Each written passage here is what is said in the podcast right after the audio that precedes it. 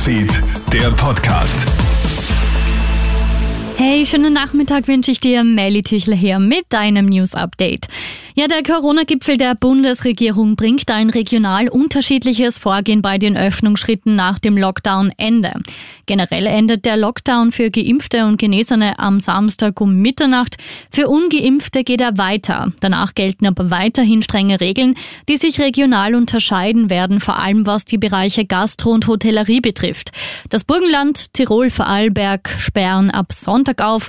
Oberösterreich, Niederösterreich, Salzburg und die Steiermark folgen vermutlich erst am 17. Dezember und Wien öffnet am 20. Dezember.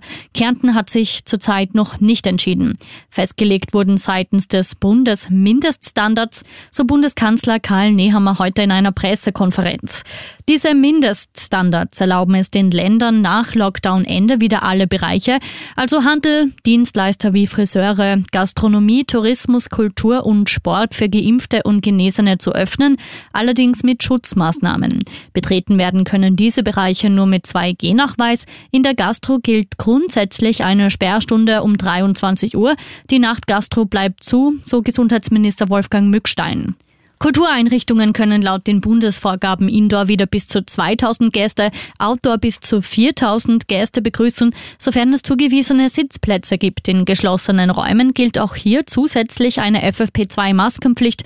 Sportbereiche dürfen mit 2G-Nachweis genutzt werden. Die FFP2-Maskenpflicht entfällt bei der unmittelbaren Sportausübung. Davon betroffen sind unter anderem auch die Fitnessstudios.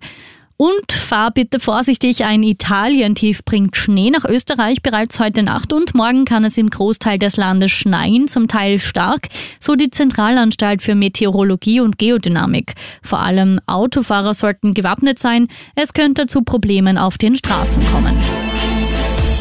Krone Hits, Newsfeed, der Podcast.